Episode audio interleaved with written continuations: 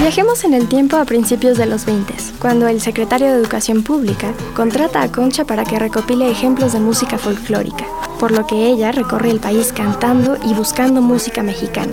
Los textos dicen que incluso se aprendió varias canciones en lenguas indígenas y que realizó estudios sobre música prehispánica. Curioseando el pasado, un nuevo podcast de la sección cultural de Ibero 90.9. Mi nombre es Caro Villaveses.